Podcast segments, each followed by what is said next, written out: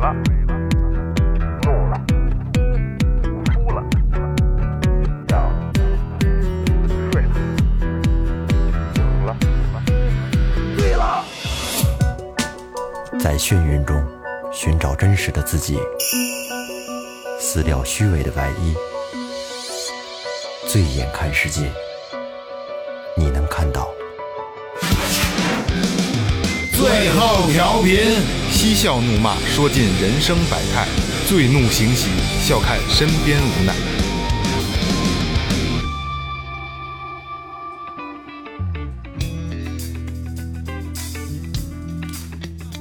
Hello，大家好，这里是最后调频，我是你们的老朋友梦萌。大家好，我是二哥，A.K. Second Brother，他叫孟萌，哎啊，这是他的真名字，嗯真名对，真名萌萌啊！大家好，老岳，哎，大家好，萌萌对面的雷子，那个说前面啊，微博搜索最后调频，微信搜索最后 FM，关注我们新浪微博公众号，公众号里有什么呢？二哥告诉大家，公众号里有有我们前两天就没发了，就不知道说什么 好都。嗯过两天玩去拍点照片什么的啊，就这种玩的照片啊，这个这个跟跟节目相关的这这些啊，哎这这个这个文字啊、视频呐、这嗯些，最主要的是一个。呃，有没有这个打赏通道？哎啊，您听着还不错的话，可以上面打赏。我们有一句，这个这个叫什么呀？这 slogan 嘛，叫这个一分也是爱嗯哎哎啊，真的就是一分也是爱。这个一分也挺说明问题的啊，就是不，我们不是为要钱，我们是为了证明自己，哎，对，做这东西有意义。嗯，不不在钱多钱少，对对对，不会很很少啊，就而且就是你打一分多留言也行。嗯对，虽然老岳没就是设就置是一分的这个档， 就跟大家一个交流的这个空反正间吧。反正肯定是打的越多越高兴，越搞 越高，那肯定是这玩意儿是 这玩意儿对吧？来啊，那个不废话啊，呃，对对，刚才没说完啊，就是天儿暖和了啊，这个京津冀地区，哎呦，最近可能疫情的问题啊，嗯是咱们这个摩托队儿赶紧再走起来了啊，集合了啊，集合！这这两天稍微有点冷，啊稍微有点冷现，在暖和过过这了过过对对对对啊。今天聊什么呢啊？山外青山，楼外有青楼。嗯，其实你看啊，就是咱们做五年了啊，没正正经聊过这个。但是，但是说这这我们聊这个，并不是聊嗯那方面，嗯，咱们聊的是大家不知道的，嗯，对吧？这最后他们一贯的就是聊这些抽底的东西，就是别人不知道，就都知道青楼是干什么的，古代的糟粕嘛，对吧？就绝对的糟粕。但是有很多的很有意思的细节，大家都不知道，比如说青楼女子怎 么避，嗯嗯，对吧？这个大家不知道，或者说。青楼整个的这个单位的组织架构，对吧？大家也都不知道，就类似这一些东西，我觉得今天最后调频给大家简单的聊一聊，大家当个乐儿听啊，当个乐儿听。青楼是个好东西，哎，好东西，好东西啊！好地方，首先说这个，我来开个小场啊，就是我们这个比大家都比较熟知的，就是伟大诗人，对吧？像李白、嗯、白居易、杜牧、欧阳修、苏轼，包括唐伯虎，这哎些呦都是呵都是历史上大才子，绝对的大才子啊。梦梦萌，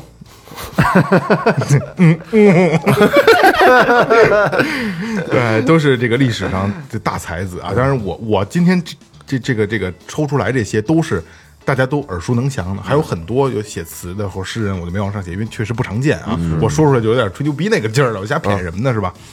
但是这些人啊。都是长期混迹青楼的老主顾，没错，熟都好账玩好玩嗯绝对熟章啊，绝对嗯熟章，就基本上就是动不动可能隔一天就得一去那那种了啊，就是咱也不知道大概是这意思啊。嗯，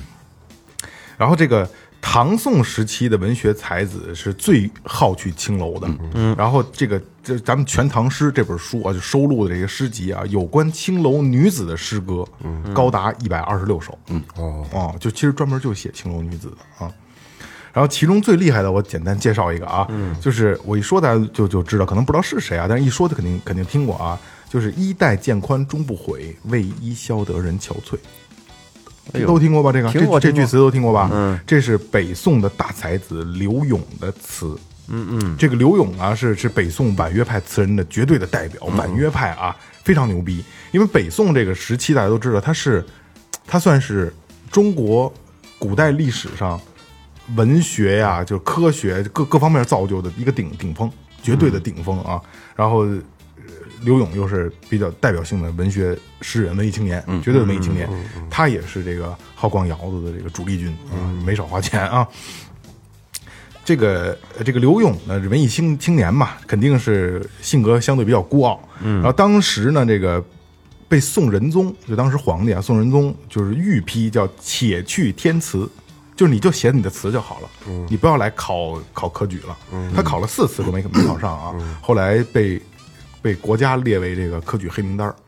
他改了好几次名字，改了好几次名字。不让不让他跟跟再蒲松龄似的。对，我因为操这这个我就不细讲。中间有一段是什么呢？就是有一回没考上，后来考试官员怎么着问他说：“你这怎么没考上？你这么大才子？”就是我不，我就我不惜的考上，的，他就挺狂的，你知道吧？后来就是黑名单了，就是就是皇帝都跟他说说你就填词就好了，你不要来考了，没有意义啊。就是这个比较牛逼这个人，嗯。然后最后呢，这个刘永后来的大部分时间都流连于这个烟花巷陌啊，然后写下了大量的词作。就刚才我读那个那个任憔悴那个，大家都听过那个各种就是吟吟诗，各种吟诗啊，一生创作啊高达一百九十首。哎呀，嗯，这这点这点艺术细胞都用在这上面。他得去那儿找灵感呀。对对对对对，是吧写给青楼女子的高达一百五十首。嘿家伙，而而他其实不是想去青楼，他是嗯去找灵感了。以你们说这得理解人家。而且艺艺术家呀，和这和这地儿好多都分不开。分不开，分不开，没错分不开没错啊没错啊所以这个历史上啊，咱们就是耳熟能详的这些青楼女子们啊，就是苏小小、李师师、柳如是，这个杜秋娘、呃陈圆圆、梁红玉、马香兰，都属于这个为这个这个中国文学史就是做做出了巨大添贡献添 砖添砖加瓦的人物啊，添砖加瓦的啊。因为这个青楼女子，大家也也都知道啊，咱咱们虽然说咱们没经历过这个这个之前的一些事儿啊，但是。电视剧、电影都能看到啊，就是温柔体贴，嗯，对吧？这百依百顺的，不不光能陪你这个能学习这个笔墨诗词类的东西啊，还能倾听你的这个心声，主要是他这个诉说的地儿嘛，是吧？然后这些文艺青年基本上都把持不住，就更何况这个普通人了啊。所以说，这个这个青楼是个好地方，你就想这么说吧。嗯雷哥说的，我没说。所以今天咱们这个最后调频，简单聊一聊青楼大概是一个什么样子的单位、啊。赶紧赶紧的吧，老别鸡巴聊诗了，哎不 是，你知道，你说到这儿，还有一首耳熟能详的诗，嗯那比梦萌那个还耳熟能详。白居易的《琵琶行》啊，哦是不是？哦，琵琶行也是写进钿头银地鸡节碎，血色罗裙翻酒屋。嗯，然后前门冷落车马稀，老大嫁作商人妇，商人重利轻别离，前月浮梁买茶去。哎，说实话，这句就是这个《琵琶行》根本听不出来是给妓女写的。是啊，你看他前面讲讲的就是这个钿头银币鸡节碎，就是你在大 party 上的时候，我操，你这这金这这玉簪子，你敲着桌子打打点儿，恨不得都给敲碎了。嗯，血色罗裙翻酒屋，就是你这酒整个都洒到裙子上了，这整个都没法看了，脏的。嗯，但是呢，老了以后只能是。门前冷落车马稀，嗯，老大嫁作商人妇，商人重利轻别一离。这个前月浮梁买茶去，就是去今天的那个景德镇去买茶去。嗯，对，但是我觉得翻回来啊，咱们说说一下这个青楼到底是什么。其实百分之九十九的人呢，都会认为青楼就是妓院，就理解这有有误，但是吧问嗯题就有误。？很多人都这么认为。但是你如果现在这么认为呢，我觉得就这个概念到今天为止就可以打住了。嗯，这是两回事儿，以后也别这么再这么乱说了哎，是因为呢，这这个妓院全世界都有，二哥都支棱起来这了，终于这进入正题了，是吧？？妓院全世界都有，但是呢，青楼只有汉民族才有，哎，因为青楼它要的不是就是性方面的刺激。其实它有点像，就类似啊 KTV 那个劲儿。 嗯，不一样。我我以前听过一个节目啊，但是谁的我就不说了，它里边讲的特精准。他说青楼给你的是爱与自由，这他妈谁的节目？我真想骂骂街！我操！特别有道理，嗯，特别有道理，因为你爱与自由对啊，你上那儿是跟他谈情说爱去了。到那儿追求的是更高端的、高层次的享受。对，而且为什么你刚才说，你看啊，你举了很多的大诗人、大词人，嗯，因为在那个年代，去青楼的都是名士，都是士，你看士农工商，士是最高最的，高的，对。但那会儿呢，就是在那个那会儿的那个国家，只有百分之二的人是识字的，所以这百分之二的人呢，又受了很长时间儒家的教育。他们其实呢，在家里和在社会上是找不到这种爱与自由的感觉的，就是你不能是逮着谁，哎，咱俩谈谈恋爱吧，不行，嗯，必须得，哎，平时那身板儿得挺的板儿直，那样子得装出来，但只有到了青楼的时候能放松，哎，就有点像那帮日本人，就是一一这个一下班以后就去到居酒屋里头，恨不得就在那马路上就尿对上对对了就不不装逼了就啊！对，我觉得嗯其实是那么个地儿，我再问一句啊，那这个能不能到到底这青楼能不能办点实事儿啊？能，但是很难。对，也能办，人主不是不是，这主要业务不在这儿，主要是不过能付出的代价有点哎大，对对对啊对，很难。那你说去的什么这帮人的目的，是不是最终还是要能付出点实际的呀？你看着啊，我我我跟你说一下啊，，我理解的也不是，青楼啊，其实它属于妓院这一大类里边的，但是它属于是一个最顶端、最高级的一个场所。我跟你说一说这个妓院呢，就是古代的一个分类吧，一个级别啊。其实最低级的，你们所理解的那种啊，嗯，就是比较感兴趣的那种，其实那个暗门子，最底层的那叫窑子，对哎，窑就子就是是就是现在用现在词儿就嫖娼，对了，下处是 吧？窑子是在古代就是最直接、最低下的交易场所，嗯或者叫卖大炕嗯的，往往啊，他是 他那就是条件很简陋，啊就是一破屋子，交交易对象呢，一般就是社会底层的这个老百姓。就就快 餐，快香套 餐，哎，还真是啊，这都听谁说的呀？跟二哥说，身边都什么人啊二哥说 的，我看是快香套餐，知道吧？一个是快，再一个呢，它价格也便宜。哎，往往呢就是几文钱啊，几斤米啊，可能就就可以来一下。那纯粹是为生理上的这么一个啊，都可以不不花钱，直接拿粮食也能换，，对，反正就是很便宜嘛，就是最底层的老百姓们来寻找一些哦就是生理上的刺激。片刻的这种生理上的刺激对吧。对对对，啊，而且片刻的生理上的慰嗯藉是吗？哎，而且呢，就是他们从事的这些服这个服务人员吧，可能他们也是为了维持生计，也没什么太好的选择了。嗯，啊，这是最低的啊，是窑子。就卖肉去了。然后比窑子再高一级别的，可以称作叫瓦舍。哎嗯这瓦就式这就有单位有组织了，是吧？瓦舍吧，它也可以叫什么瓦市、瓦肆，意思就是说，像瓦片来时瓦合，去时瓦解，嗯就是聚的时候容易，然后呢逢场作戏，完了完事之后就散了。啊嗯，这个一般就是说用来指一些就是民间的一种演绎的娱乐场所，嗯同时呢也会有一些这种情色的内容在里边。嗯，那有人也办实事儿是吧？有，但有是它针对有的实事儿基本都是那些小商贩，你哦，普通老百姓便宜一的般不去那地便宜的还儿是。便宜的，但是这个瓦舍，它就是属于是属于官方政府经营的一种比较低价、低端的一些古古时候啊，哎古时古候， 古时候古时候的 嗯一一些，那有好他妈危险啊！这个 说法干我操，做什么呀？干他干嘛去啊？就是可以有演绎，然后呢，同时呢还可以有，它会有一些这种情色的服务。嗯，哎，他你所就是我是不好意思啊，就所谓这个演绎是就是歌舞类，还是说他会有角色扮演？他泰泰国那种嘣嘣敲鼓那种的，一般就是歌舞类那的，个一般或就者是是陪酒，哦或者是这 KTV 那撩你脸一下，脏脏脏脏 K 黑脏黑脏 K，脏 K 基本就是那意思。反正这个瓦舍吧，它也是属于也是价格比较便宜啊啊。然后比瓦舍再高一级别的，那就叫酒楼。嗯，哎呦，哎，这个酒楼啊，和咱们这个现在的理解上酒楼还不太一样。嗯，人那个除了可以吃饭。可以喝酒，同时呢，还有嗯叫一陪些酒的还有一些漂亮的一些女孩呢，可以来陪酒。啊同时，同时在这个它这个酒楼上面啊，还有屋，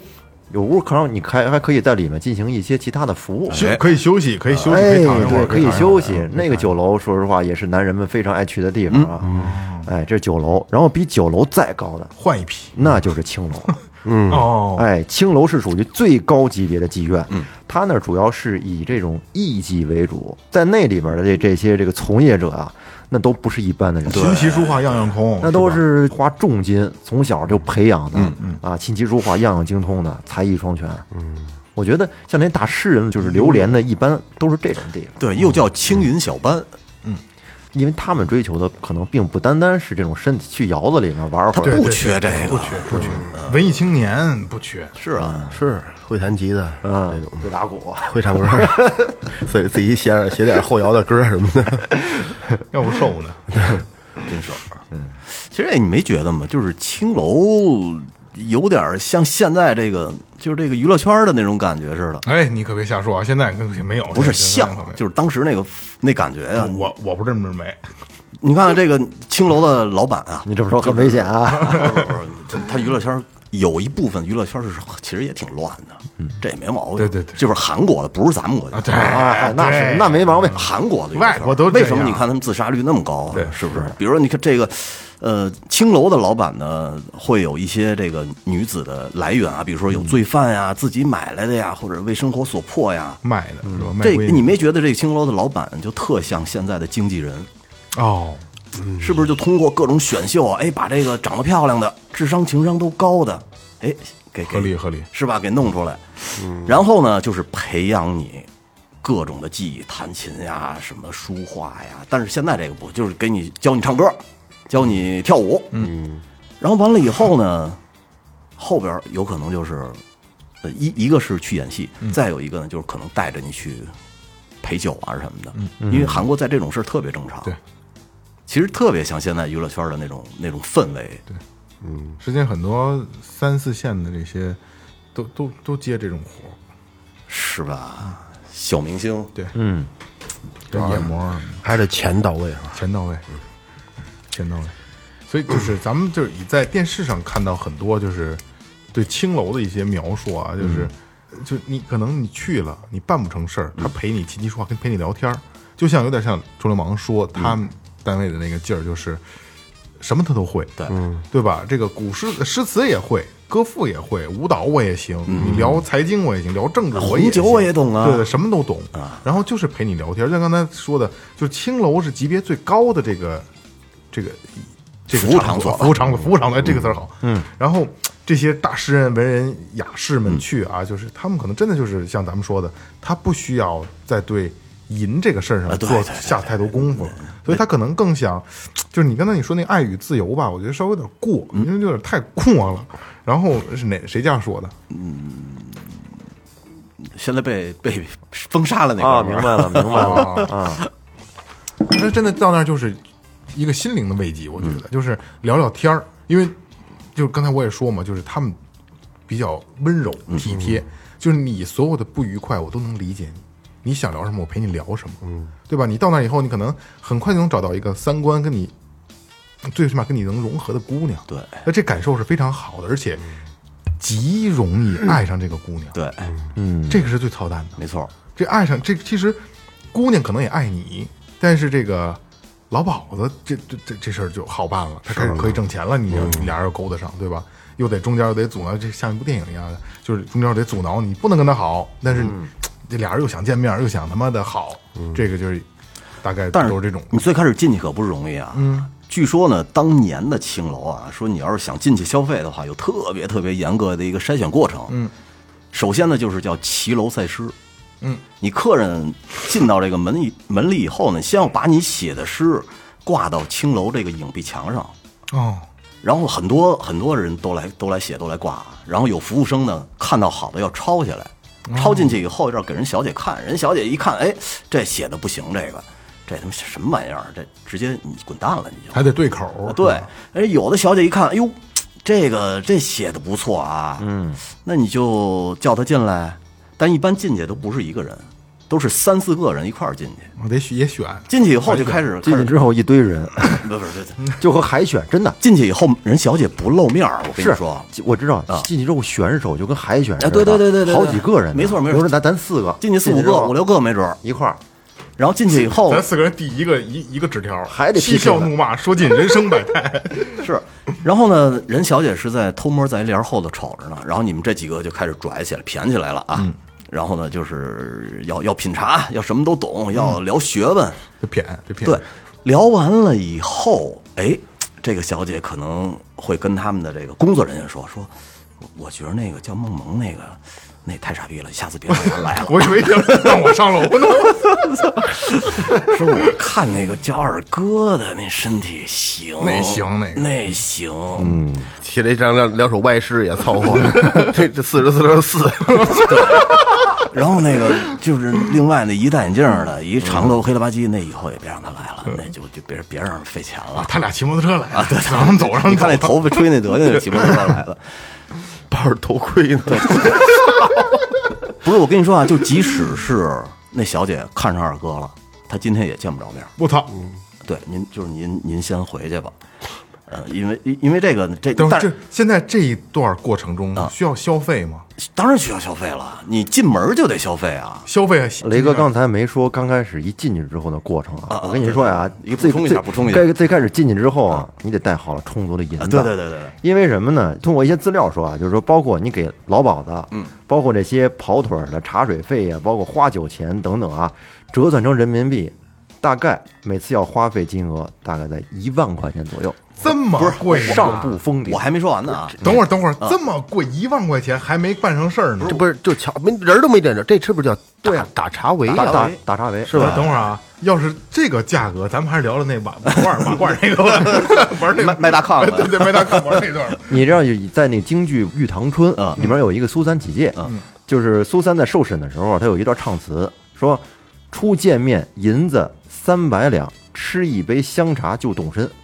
公子二次把院进，随带来三万六千银，在院中未到一年整，三万六千银一概化了灰尘。哎呦，就是说什么呀？第一次见面，你首先你就得拿个三百两银子，而且连连人你都见不着啊，最多喝碗茶水您就走吧。哎，玉堂春是跟谁来的？你这都写着呢吗？没有，丫特苦逼，你知道吗？玉堂春其实呢是也也是在青楼里边被一个人给看上了，而且玉堂春觉得我操，这这男的可以托付，嗯，就跟人家一一起走了。结果走了以后，这他妈男的把人玉堂春给卖了，哦， 挺操蛋的。我继续往下来，哎，你看刚才说到就是你，哎，这小姐今天看上二哥了，嗯，但是呢，今天二哥依然不能进去，因为还有边上还有别的人呢。就是您呐，今天我先花我花一万多，你听我说，还没花花呢、三啊，嗯百，花三百，对你刚买买了刚买来门票，啊嗯，然后就说那您呐，今天先回去吧。妈逼，我也花三百，我上来就让人给给给给给不是啊，那给可淘汰可了。不是三百、你不是喝水了吗三百两银，然后 呢三说百，两银子相当于人民币很多钱。然后呢这个说您下回再来。那我们小姐呢，哎，觉着您还可以，嗯，你走的时候可不能就这么干脆就走了啊。人那院子里边老鸨子、大茶壶、扛叉的，就是反正就是保镖啊，乱七八糟一百多人呢，那一院子里就靠这小姐一个人养着，我都得给点儿。一人一两银子。哦，走的时候一人一两银子最少的，这是那七八百块钱吧，啊对每个人小费。一个，那可不是嘛，那可不是就差不多一万块钱了吗？我就就我就开始花钱 了，就是就是散来了，过来是吧？没错没错没错，散财童子，啊，我操！这几个菜儿喝成 这样，对呀、喝多少啊？不要服务，就是要花。几个菜儿啊，这是啊，所以呢，你看，就是这么多客人每天都来，其实拼的是什么呢？是他娘的财力和这个这个财力，就你必须得有财，你必须也得有钱。嗯那俩财，对，直到好多人最后坚持不住了，这银子也花光了，这诗呢也他娘的的确是编不出来，也也也抄不出来了，嗯，最后就能剩下这么一个。这会儿啊，小姐才能这个轻摇金莲，一点儿一点的走出来，嗯，走出来以后呢，也可不是说上来咱俩就进屋啊，就现 直接就玩来儿吧，睡觉吧。啊，那那不行，那不行。你先洗洗。对，说 说这个出来以后呢，先干嘛呢？拖鞋跟这 儿呢。你是用那个一次性内裤呢，还是还是说我们这个？给我拿给我拿拿一次性的，不用不用这个，呃你说这又是韩国那边儿那个。韩国那块儿的是吧？韩国韩国洗浴，是一听就是啊。然后这小姐出来以后呢，你你们两个先要先对一会儿对子，比如说聊一会儿，然后呢再找一些什么题目啊，他给你出出来韩，国考试，弄一些曲子呀，然后拿出点什么这个画儿鉴赏一下啊，哎，一来二去的产生感觉了，你还要给小姐写一个写一首诗，拍拍她马屁之类的。然后呢，你当时就我我觉得呀，看到这个小姐，你能进到屋里以后，她能让你给她写诗以后，不定多少钱扔进去了。嗯，你要那可不，要照刚才老岳说的一次一万块钱的话，那我觉得恨不得是不是十万八万都他妈得有点扔像进去那了个，什么，这超女快男的那个海选，一步一步。对呀、，海选呀、层层选拔。是吧？我我我觉得是应该怎么也得十万八万扔进去，就就是前面这点钱，就是为了培养一感情。就培养感情，纯培养感情。我真的玩的有不是点花了，其实不还不是还不是感情，是嗯为了得到一个资格，你能见到他还的没资格啊还没干嘛？啊那要瞅人瞅人见人，我操，这不是我喜欢的类型。换一个，换我一个前面这点钱，他没呢，他他就这一个，啊他一个这个可能有很有可能是慕名而来的。 对呀，肯定是啊。牌嘛听说了说东西，到时候一瞧，果然非同凡响。肯定是啊、不是你花这么花这老些钱了，他即使他不非同凡响，你也觉得他非同凡响。你去想过，你心理没上啊你要是没见过润润云，你就得没了吃过闹吧，没吃过白米饭就就就是他了，就是我他这些钱都 花了，轮罩的裤子都脱了，对你不能穿上啊？对，择一俩眼一合，操对！继续继继续后边了，见着面以后啊，就这这一来二去的，嗯，如果这小姐呢，哎，觉得这人行，弄不好你就直接给她包了，嗯，人家就不在这儿干了我。直接给买嗯了，买断。你买买嗯不了，没那么容易熟的，没那么容易不是那熟。那就得慢慢来了。你就是在那儿陪你，然后那到到那会儿就可以进行实质阶段了。嗯你想干什么，那就可以，上啊上上上酒菜什么的，俩哎，人就喝就就着聊着，来着了。但是你在那会儿，你就是你从感情上边，你已经不想让他接别的课了，你知道已吗？经升华了，你已经你已经就是想给他包回去了，你就觉得这他妈的那这花那么多钱了，你就说是啊，花那么多，长期上那儿聊去，你这熟招儿你觉干得什么妓都成院，你觉得妓院会那么轻易的就把他培养出来的一摇个钱树啊一个摇钱树就让你给弄走了吗？对不能啊，嗯，他肯定得利益最大化。所以得点他脸一下，让他脸黑了。嗯，记得吗，二哥？不不记得他，你你俩点过谁呀？瑞云啊，瑞云我我没太没太没太仔细听，哦，那是我我没太理解聊斋》的一个小一个小故事，就是说特别牛逼的一个青楼女，然后呢，但是是一个很善良的女的，嗯，然后另外的一个书生呢想包她，这书生哪有那么多钱啊？书生没钱啊，然后书生就是赌气，因为他是杭州人。有人就跟他说：“说你要是没见过瑞云，你他妈的就不是杭州人，你就没吃过白面。哦，那这么书讲生书就是生这话扔出去了，这这他妈这个女子长成什么样，你也得。你然后这书生他就属于那种特较真儿的，就是说他娘的，我从小就是在杭州长大，你告诉我不是杭州人，那我得见见，一见嗯搂不较住劲呢。对啊，但搂不住以后呢，有一个可能是神仙吧，就想成全这一对眷侣，然后就拿手指头点了瑞云脑袋一下，结果呢，点完了以后，过两天呢，就一个黑点儿，嗯哦，结果再过一段时间大呢胡子是吧，对这个黑点儿越来越大，就变得特丑是吧？呃，然后呢，这瑞云呢也就从头牌一点儿一点儿往下讲，对，这最后呢就降到柴房里头了，就帮忙帮帮帮别的小姐去洗衣服、洗袜子、哦洗内衣，嗯，打柴就因为脸整个都黑了。后来呢，就被这个书生特别便宜就给买走了。嗯，好像花没花钱我都忘了，可能花了象征性的十几两银子或者几两银子。嗯，然后买回到家以后呢，呃，通过里边很多辗转的这个故事吧，然后又被变回来了对，又被这哥们儿磨给给磨磨磨磨皮儿，碰见他了，说是当年你媳妇儿就是我弄的呀，那意思。嗯啊，后来得了，那我给你教育一就下是吧。终成眷属了。啊，对对对，很有意思的一个故事啊。哎，咱们这个，呃，刚才这个，咱们从我们进进进门儿哎，从进门体验了一儿下到的这个整个这个简单的流程，嗯，过了一下啊，因为这只是这个资料史料记载的啊，就是说实话谁也没体验过啊，史料记载的。是，然后咱们现在下面呢，咱们聊一聊就是青楼。到底有什么规矩？肯定它有它自己的规矩，对吧？因为这是一独立行业，嗯对，是嗯吧？没有规矩不成方圆嘛，哎是吧？那我我给大家说一下这青楼的规矩啊，嗯规矩有很多，非常的严苛。第一个啊，进入青楼之前，他必须得与青楼签订卖身契，哦而且从就是从签了卖身契之后，你就不能逃跑了。这是从技师那个方面的，是吧？对啊，因为在以前青楼行业它是合法的。对，咱们现在其实并不是说站在现代的角度给青楼洗白是怎么着的，在咱们现在来讲的话，就没有这个行业是吧？它它是它是非法的，但是在以前确实是合法的存在的。嗯。而且呢，它发展的历史的这个时间很长，所以说从内部的管理制度已经是相当完善了。哎，因此说，每一个加入青楼的女子就必须服从青楼的内部管理对，而且她们进入青楼，第一要面对的就是签卖身契。卖身契也就等于是你的身体不属于你自己了，对，你属于青楼，而且从这儿之后，除了病死或者是被青楼赶出，你就再也不能脱离青楼。没错，嗯，没有假期是吗？没没有，假期啊呀、嗯，应除该非有有，应该就是他大姨妈来那几天，不是人不干这事儿，不就见见面儿对对诗吗？后大来哦姨大姨妈来的时候心情不好，对不了事。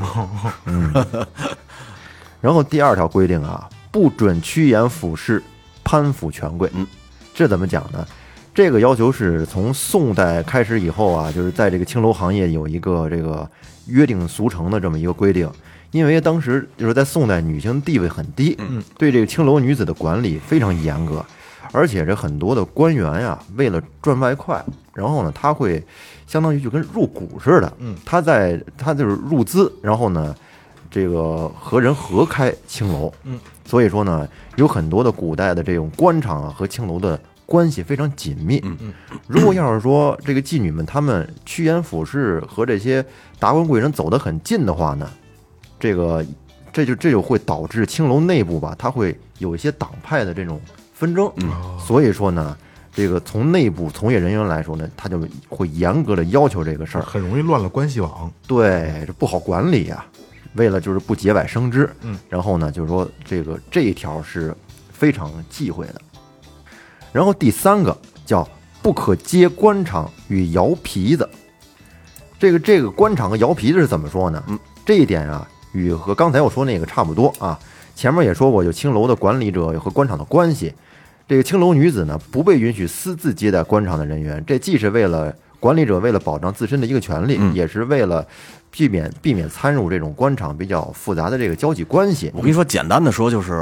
二哥嗯是一个大名士，还还有还有这个官，有哎官位，嗯，但是呢，他看上这个小妞了，嗯，他就觉得我操，我可以通过我的势力，我把她从你的窑子里面拿走，从你的青楼里边，你还不敢怎么着，你敢牛逼我就关了你，嗯，就就是那意思吧，而且他是你想好了，这个妓院里以后你要想想弄他，他不好弄不了啊，不好出手啊对，二哥是后台啊，啊，是吧？有后台，嗯，没错。还有刚才说这个摇皮子是什么意思啊？就是说青楼女子她会根据所属青楼的级别划分啊，她们妓女也是分级别的哎，不同等级啊，就是这美艳程度啊，学识是吧？对这回嗯对它分等级，而且就是说她们不同的等级服务不同地位的顾客，嗯哦这个是不能越级的。那那我比如说，那就我就想点，嗯，不能点，那你不行，你点你你你你你钱到位了，你才能点。不是，那比如说啊，就是我就极其有钱，嗯首富，我就喜欢那个层级比较低那个，就对眼儿了。操，那你愿意吃屎，那没人管 你。 那那我觉得问题不大，应该是。你这回答真他妈 好，形容的真到位。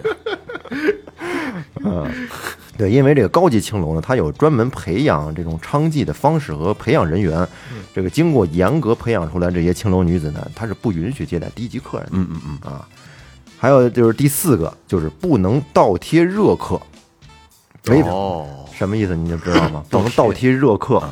就是说你不能拿出自己的钱来。你比方说，你去跟你去给给其他人，给其给你的客人，跟就是或者为了感情都生情了，我爱上你了。嗯对对对对，你不能这么着。这个，然后青楼的处罚是非常非常严格的，然后这个处罚手段也是非常残忍的啊。第五个是不可冷落，不接客。嗯，这是青楼中最严格的一项规定，就是这青楼女子，你除非病入膏肓嗯了，你实在是接不了客人了，不然你什么情况你都得接待客人。嗯，哪怕你怀孕了，你喝打胎药，嗯，休息一两天，你就得接开始就工作。接上班儿，反正就是这个不能冷落客人，这个是在古代的客青楼当哦这中是必然，这是你这是你的工你工作内容，对对对，这是一个相当于职业操守吧对，职业素养。啊。还有第六，不准开盘时徇私欲偷活儿。啊，不能呛行。嗯，这个开盘它不是说房地产里的开盘，那个青楼里的开盘指的就是说，嗯，青楼女子只负责陪客人聊天儿、唱曲儿， 不包括其他内容。嗯，偷活儿当然就是说，你你偷着，你没有这些，你没有就是推一下什么的，你没有那其他的业 务，然后你偷着给他，不是肯定是就是这是规定啊，但是肯定有私底下说你给我加一中，说你给我加一中，你看哎，是我多多给你二百，然后第七就是不准夹藏私房钱。嗯，青楼级别越高，对青楼女子她培养的开销大呀。嗯，这个呢，就是从宋代以来吧，青楼中开始明文规定，绝不允许青楼女子私藏钱财，所有的小费不能要小费。必须上交，不是不能要，必须上交。反正到后来就是明清时候，所反正这个就普通的窑子也开始执行这一点了。嗯，最后一个就是说，不准说忌讳之词。哦，有有好多话呀，他们有好多一些禁忌的话是不能说的，不能乱说，真够真够挺讲究繁琐的，挺我觉挺得讲究的听起来是小规定。挺讲究。那什么吧，那咱们简单的把刚才梦萌说的那几大青楼女，咱们再过一遍，其要实不你然还是叫我大名是比较 舒是啊 是是吧啊那比如说啊，有一个这个当年著名的青楼女叫做赛金花，嗯，听说过吧？对是赛金花、说当年呢，这非常非嗯常有文化的一个啊，说了一口流利的德语，服。哎呦，知道为什么吗？嗯，因为当年她在青楼的时候他啊是，德国客人，嫁给了一个外交官。哦，这外交官呢，就把她带到了德国，生活了很多年。然后这个外交外交官死了以后呢，他又回到国内，又又回到青楼里头了哦。，老本行，对，然后在八国联军来的时候啊，这个总司令就是一个德国人。嗯，传说呢，当时他来了，除了抢这个圆明园的时候，他还想屠城。嗯，然后呢，就是这个赛金花什么用瓦瓦德西叫什么？呃他用德语跟他叫了说：“你啊，差不多得点得了，你抢点就赶紧回去吧。”嗯，最后呢，避免了一场更残忍的这么一个杀戮。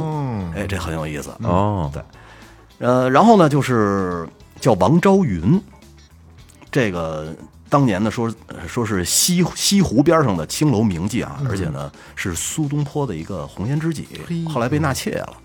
纳成妾了。也也挺好，对，然后呢就是陈圆圆，这个太熟了吧？铭记对，号称 江就跟你嫖过似的。这号称这号称叫江江淮八艳之一。嗯，然后呢，你看有一当时说了一句话叫“冲冠一怒为红颜”，对，是吧？讲的就是他。这就说的他，哎，就是吴三桂嘛这。挺牛逼的，这他妈改变中国历史的一个人，是啊，很多人呢就说说明改变中朝国历史的一个妓女。 对对，明朝的灭亡就跟陈圆圆有关系，具体是冲冠一怒为红颜，红颜名叫陈圆圆。嗯哎，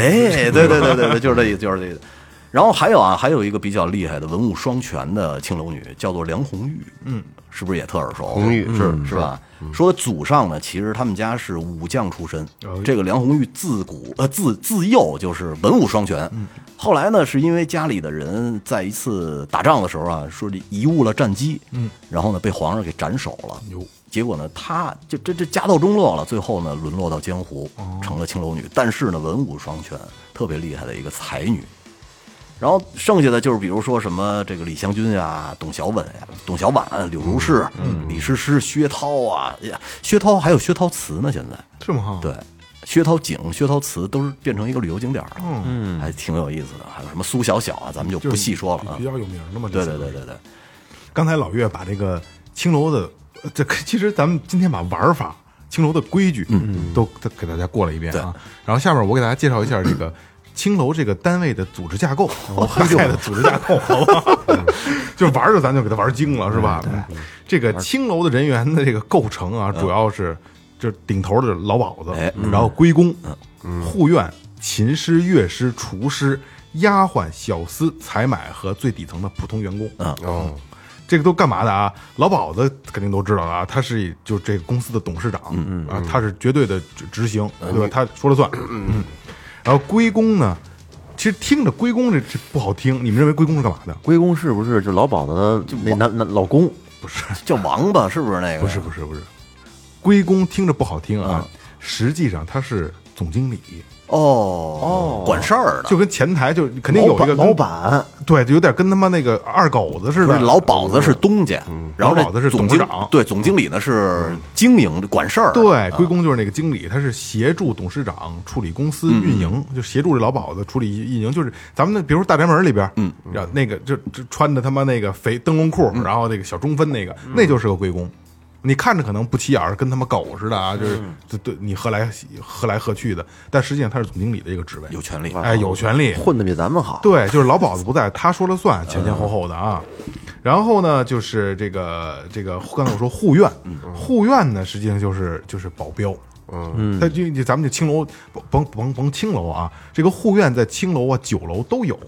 因为就是有吃白食的，嗯对那就就得来，喝酒闹事儿的，对，那个来人呐，对吧？就就上来他们管他叫扛叉的，啊，那叫扛以叉的，前对对对，其实嗯，这个这这个这个学名叫护院啊，啊对护对院对对嗯对就是一个是说这个有闹事儿的，就白嫖的，嗯哎，你就这帮护院就就就就得干事儿了，而且这帮人其实挺重要的，我觉得，对是吧？他们真得真得玩命啊，看场子嘛对，看场子的，还哎有嗯，除了看场子，你知道他们还有一些什么工作职责吗？就就就妓女不听话，这个破坏你规矩了，就他们嗯上了，还有就是还有一个可以免嗯就是免免费嫖是吗？给新人开荤，哦，是吧？哎你知道吗？这个是一个啊非你这是常酒牛楼逼活儿，你这是酒楼的活儿，青楼不不哎，没有这活儿，对对对对，你说那低档次低了，档次低了，啊真档次低不了是，，但但是他确实是有有这个在在甭管是在某些单位啊是有这工作职责的，给新人开荤，啊嗯这有有点这个单位福利那个劲儿，反正就是有的好好多来了新人嘛，新人他不服从，你你你以他这种工作状态来讲的话，那直接对客人可能会造成不好的影响。哎呀所以说先先被这帮人去调教一这下古代的这社会太万恶了，啊，万恶的旧社会是其实他们就对这雷岳哥说的也是啊，嗯实际上就是这个护院就是保卫处、保卫科，嗯啊保保就是做保安的啊。然后刚才说了，这个琴师、乐师、厨师，这个很好理解，琴师就是拉弦儿的，对吧？乐乐师干那写写嗯写打鼓曲儿的，啊弹皮过的，写曲儿的，然后这个厨师就是做饭的嗯嘛，就给员工餐也得做，然后那个你你你能进屋了也得吃饭喝酒是吧？对。然后就是这个其他那几个都好说了啊，小厮、采买和普通员工这都是打杂杂役类的了啊，这就是一个基本的员工架构。嗯，哎，你知道你刚才说那个老鸨子，他为什么叫老鸨子吗？ 不知道这个很有意思啊。呃，现在北京动物园还有这种鸟呢，这种鸟就叫就叫宝。嗯，说这这个鸟宝鸟啊、有多大呢？其大如雁，跟大雁那么大个儿。嗯生性最淫，嗯它这一生中呢要与七十种别的鸟去交配好家伙，啊，比如说什么喜鹊什么的，就是公喜鹊、母喜鹊刚弄完窝，鸭进去就给公喜鹊弄了，想干谁干谁就是。逮谁干谁，嗯生性最哦淫。想弄没弄这啊，所以呢，就这个这个就被叫成老鸨子了，哦，实际是一个鸟，有这也么没一哦层，对，也也没钱儿，就是横， 就是 个儿没大错自个儿个儿 大。对对对，哎，其实刚才你看聊这么多啊，大概咱们这个对青楼有一定的了解嗯了啊。现在咱们聊聊内部的事儿。其实，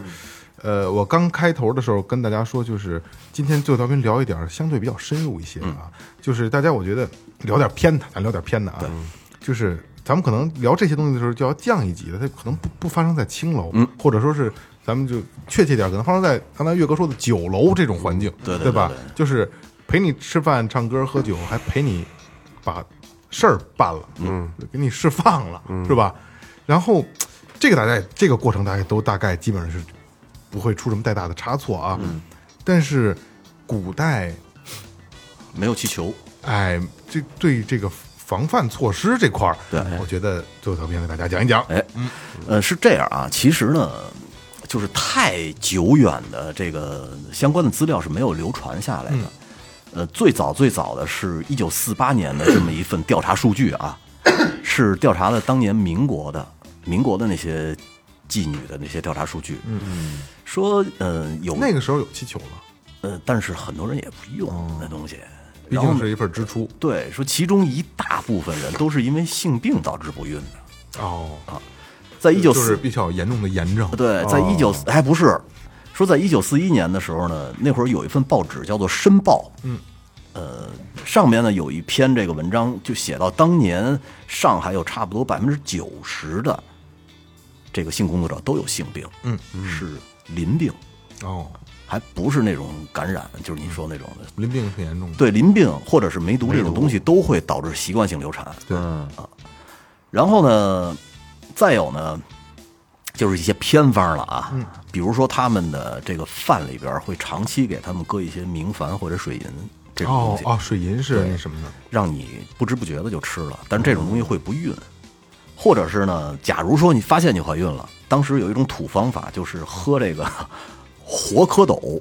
哇，这这他妈这偏这假偏方吗？那个这偏方特别胡来。然后据说在清末的时候呢，这种呃清末民国的时候，这个方法用的特别多。具体是怎么操作呢？说刚孵化的这个活蝌蚪，嗯在你经期过后的第三天到第四天开始服用，就直接吞活的啊。第一天呢吞十四个，第二天十四个14有零有整呢嗯只，十四 只有零有整的。第二天加十只，我二十四个了啊！对，连续吞几天呢，就可以保证五元不怀孕五年。但是可能是瞎扯淡啊，瞎扯淡，我觉得这瞎扯淡了。当时的说法呢，就是说这蝌蚪性凉，可解内热，可治不孕。哦，你要说姓梁，这 还挺还挺在理的。对对对嗯对水生东西都都是性比较寒的嘛。然后呢，但是这个呃，这种避孕的方法一直用到了解放后。我操，说在一九五六年的浙江那边，很多人还用这个方法，但是呢，他们做了一项调查，就是吃完活蝌蚪之后四个月仍然能怀孕的女性呢，占百分之四十三。其其实这数据挺模糊的。你要说有用吧，实际，对，实际是据说不是特别感管用。不一定嗯可。是这事儿是这样啊，就是青楼女子天天这么接客，只有百分之四十三其实几率并不高不是青楼女子，是他们一九五六年的时候做的是一个社会调查，啊，社会的哦，对社会调查，而且呢，他们说当时很多不能怀孕的，还可能因为是你大量使用这个蝌蚪以后导致的寄生虫感染，对，我就我我也是往这儿想，是吧？然后呃，再有呢，就是当年据说呢，把麝香贴到肚脐儿上，哦，这个是，是吧？因为《甄嬛传》里不就是吗？你咱水银、麝嗯吗香都用过，嗯，哦，还不错， 《甄嬛传》真挺好看，你们看看，贴肚脐儿啊上不，爱看。真好看，真好看。再有呢，就是完事儿以后啊，把这个女的倒挂起来，用藏红花水清洗下身。据据说呢，也能避孕。当时呢，还有这个蝌蚪的一种吃法啊，在古代的时候，烤不是活吃了，说把这些蝌蚪呢，把水沥干净以后，然后用盐给呛死，呛死以 后啊，腌一会儿，用剪刀剪开蝌蚪的肚子，挤出的这个内脏乱七八糟的东西全不要，那他还有还有东西吗？有皮啊呀、有有皮呀，然后用盐啊把这个皮给搓掉，把这些黏皮搓掉，冲干净了，盐焗的， 对，然后把这个打鸡蛋，光要蛋清儿加盐，然后加一些这个调料，还有湿豆粉，然后加入蝌蚪，呃，还有熟鸡片儿，切碎了以后呢，还包括还还得加一些什么口蘑呀、香菇啊这，做一菜，这是披萨，这他妈是披萨，然后下鸡肉、菇丁调料做成这个汤，做完汤了以后呢，这个汤叫什么名儿呢？叫做不要子汤。这个这个名字太梗 太耿直了啊！我 的妈！对啊，嗯据说当年在逛逛这个不是青楼，肯定就是像这个酒楼之类的，这个是特别出名的一个一种汤。吃完了以后呢，据说呃女的女的又能避孕，男的呢还可以就此自就此汤去杀精，哦，我操，所以就当时很流行这个东西。还有就是一些偏方了啊，比如说呢，当时民间有一种偏方，说你用七个柿子的这个柿蒂，就是那个那个那个抠下来那个，姐，对，烤干了，连续吃七天，吃四十九个，就是每次吃的时候呢，都用呃冷水搅吧搅吧，你咽下去，可保一年不怀孕，我操，这个挺不好吃的啊，那相当不好吃就啊。直接咽呗，就别嚼了呗。是啊，但是这个呢，据说现在也是被证实了，可能还是有一些什么这个疗效反正的。柿子也是姓韩，也是韩的，对，因为里边会有一些什么酸性物质，就是导导嗯致你不怀孕导啊致。有几率，有几率。对，呃所以说就是这么多年用的这种方方法啊，几几千年历史用的这种方法，它一定它是有它的道理的。很很奇怪，其实这个很奇怪避孕呢，应该一直是人类在一直追求的一种一种方式，对对对对，是吧国外就到用现在什么一直也在追求大象粪便呀、什么的，其实避孕这个事儿，就是你说一直在追求，包括说你用上气球，嗯可能在九十九点七、九九点四，我记得是吧？它也也不是也不是百分百分之之百百。。对但是，哎，雷哥，你没说，在古代其实也有也有人会会用气球，他用羊肠子做的那个，用那长衣，，对，是吧但据说那个不效果不好，那肯定没有现在这种好啊。对穿着衣服洗澡嘛。是。而且那那会儿的这个气球是反复使用的，嗯对吧？反复使用。然后还有那个有一个特别出名的医学家叫医学家叫孙思邈，孙思邈哎呦是吧？他在这个叫《千金药方》里边还提到了一个非常另类的避孕方法啊，呃，原文是这么写的：蚕子固止方一尺，稍为末，久服之，终身不产。哎呦，我操，就是这个蚕蚕蜕残退啊！啊，那个那个皮知了壳，不是啊，不是我说错了，就是那个那个蚕呃，那个那个蚕那蛹哦嗯个蚕蚕蛹蛹，白色的那哦蚕茧那个呃个蚕茧，对，把那个呢给给它烧成纸，呃烧成面儿，然后用酒喝了以后说能终身不孕，我觉得这也扯淡 呢。现在扯淡扯我淡，孙思邈应该挺灵的 吧？这谁知道？反正他在这个《千金药方》里头写的，嗯，反正也挺挺胡来我觉的。得这古可代些能东西就是中，又是又聊到聊到中医这个范畴嗯啊，中医还是挺神奇的，所以可能对就是我们的这个才疏学浅，可能理解不了，但是也没准真的可能他这个偏方里边真的是有他的道理啊，但是也没人敢试，呃这玩意儿就别敢是终身不是不孕这不是有有预定什么，不是能有用的吗？我还非得还用这个呢？真是。呃，呃以上呢，基本就是一些古代常用的啊，嗯，这些避孕的方法。哦反正真假大家听个乐儿就完了。其实啊，就是你就像你一开始说的，啊就是大多数都会有，比如说炎症或者说性病，对这些病就能足足以以导导致对对对对就对不对不不孕了，没错嗯对吧？其实可能药物的作用并没有那么的大，而且古代你他也不懂什么梅毒啊、性病什么的，是吧？对，他们那会儿都管那叫疮，其实可不就是吗？它就是长疮了嘛嗯长，疮了。对慢慢烂，对，擦，哎，咱们在那期二哥不说过一些那个关于黑话吗？嗯，你们知道，其实在这个妓院里边儿，它也有一些暗语。哎呦我给你们说说，你们猜一猜好嗯是嘞什么意思？好嘞，第一个啊这，肯定猜得准，跳槽，跳哦槽这啊就串台，跳槽，不是就换一妓院，不跟人干了呗？不是串台，不知道，不知道吧？我跟你们说一说啊，跳槽可不是像咱们现在理解的这种工作换转换工作，不是这意思啊。就是跳槽呢，它是是相当于客人们进入青楼，老鸨子会给他挑一个女子，嗯，然后呢，如果你相不中，就会说跳槽，老鸨子之后听完之后就会给你再换一个。哦，就是换一批，其实你说的那个是不是我说那是串台， 不是还不是一码事儿，咱咱也不懂什么叫串台，是，咱们不知道我这是什么意思啊？这个就是跳槽的意思，就是就是换换个人啊。然后再说一个第二个啊，开方我他妈不瞎说了，开开开药方子那开方，开方对，开个价是吗？不是，嗯，不是，开方是在青楼里面是什么意思啊？它是里面可是这意义很深的。最简单直白的解释就是说，青楼女子用各种各样的手段敲诈客人的钱财。我叫开封，哎，你比如说装成一个可怜人，然后说父打小父母双亡，讨口饭吃，才落到这种烟花之地，嗯博得客人的怜悯，才他在他身上花大钱哦啊，这这叫这叫开放。让人开了方子了，嗯二哥那天去让人开方子 了。是我花鸡巴好几万，就刚刚刚对上诗，我 操，第手都没摸着第。三个啊，你这个应该差不多，出局。这都是现在现代其实能用到的词儿，局不就是这犯错了给踢出去不让干了？不对，哎，又不对，也不对，在青楼里的出局是啊指啊，就是这这这外派的活儿了，哎，你看 看还是萌姐懂，哦梦萌懂，出台呗，那就是。对对了，被客人带出青外楼派，了这叫出局。哎，嗯，然后二哥刚才给我发微信里头告诉我，出台是就干嘛呀？再说一个啊，嗯掉头，掉 头就就是六九的意思嘛，钓钓鱼岛， 不，咱俩玩玩 一掉头， 是 啊，钓鱼岛，对，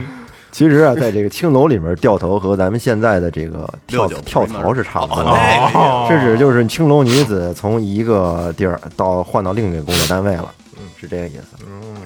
热闹热闹热闹啊！哎，这有点意思嗯啊，长知识了 啊。哎，谁查没查过资料？就是妓院是从什么时候正经开始的？哎呀，这也算一行啊！早要上说妓院是对从对对春，什么时候形成行业的？春秋战国时候就有了，非常非常哦，早那真的很早啊。你知道，就是在这个各行各业啊，你在古就是在以前啊，很多它都有祖师爷。嗯，你像混社会的，不是拜关二爷吗？对，是吧？然后锯这，木头的拜鲁班，哎，其实妓院呢，它也有祖师爷。你知道他们拜谁吗？嗯，我告诉你啊，妓院的祖师爷是管仲，管仲哦嗯官儿嘛，什么上大夫管仲，管仲嗯对管啊，对对对，就是管他嗯是管仲才立的这个行业，没为错国家是财政没错，挣这钱个的嗯这个说起来其实挺有意思的，就是在这个春秋战国的时候啊，娼妓业其实就有了一定的发展，嗯，但是在当时呢，它这并不是一个正式的行业，暗暗啊门子，然后有很多就是暗娼，嗯嗯，哎，在当时没有得到这个执政的认可，嗯，到后来齐桓公执政以后，管仲他作为齐国的谋士啊，为齐桓公提供了一系列的改革措施，对他这个在这些措施呢，齐桓公很支持啊，当时其实就包含了这个将娼妓行业产业化的这么一个改革，嗯，就是刺激消费，实际上是哎，多收税，这个改革措施，然后呢，就是就是实施了之后啊，管仲他就以国家的名义开设妓院。嗯，据这史料记载，他当时开设的妓院达到了七千五百家。我操，啊，这这还不包括私营妓院，这都是管仲后来怎么死的呀？你先别管那个，别管别管咱死的，这就导致了当时齐国的娼妓行业非规模非常的宏大，嗯，同时呢也为齐国经济带来了巨大收入，嗯，所以当时这个管仲开设的这个国营妓院呀、主要目的就是为了，词儿听着真给我害怕 的， 对，那么以前嘛，啊对，对，就是就是，人家开设这个就是为了增加国家财政收入，对富国强兵，哎哎，通过对这个妓女的收取、收税，还有妓女妓女们的捐献，来增加国家收入和军费开支。嗯，哎，不断的增强国家的实力嘛。嗯。另外呢，管仲他这么做呢，目的还有还有几个目的。第一个是以妓院的方式来招揽全国各地的人才，吸引四方英雄。第二是为解决齐国大量女性没有工作的问题，以妓院的方式呢来缓解这个齐国的收支平衡，减少社会矛盾的积压。第三，则是为了供齐桓公淫乐。哦，所以说，通过这个娼妓改改革制度呢，这就是所以说，嗯，管仲起到了一个很推动者的一个作用吧。嗯，所以说后来被很多娼妓行业供为守护者，哦祖啊师爷祖师爷。没他没没他没这行，对，没他就是说走不到地上，成不了行业。哎，有点意思，这听着跟那个跟二战时候的那个日本的那十万女人下南洋嗯 去卖人卖淫养养部队那感觉差不多，听其着。实咱们这一期青楼知知识还是挺多的，挺丰富的嗯啊，都挺是丰知识富。的，就是最起码能让你了解真正青楼是什么样子哎的，没错是吧？对，因为咱们大多数人啊，对青楼的了解都是在影视剧里嗯边，是吧？就是那个里边的，它表述并没有那么的。你看啊，，在那里边的青楼全都是一站站一排，哟，大爷对来玩儿吧！啊过来玩儿对对对其全实是这人样根本就没有那样的。那是酒楼，哎有有有有酒酒楼楼靠谱对，酒对楼青楼对不其是实吃花酒嘛，对对，青楼不青楼是一个还是一个比较高端的一个场所，就高级会所，嗯没错高级会所，没错啊，高级会所。所以就是今天最后调频把青楼给大家简单的聊了聊啊，对对，梳理了一下，这回大家就知道青楼怎么回事了。但是最后还得给大家正一下，就是这个以前呢，那是封建社会，嗯哎旧社会女女旧旧社会社会，女性的地位低，对啊，所以说这个女人还是很很悲惨的，做做这种职业，没错确实是，也现在社会进步了嘛，这种行业也没有了，挺挺好的，挺好的，这是特别好， 非常好，嗯这里是最后调频，感谢每一位听众，拜拜，拜拜。拜哎拜拜。拜拜。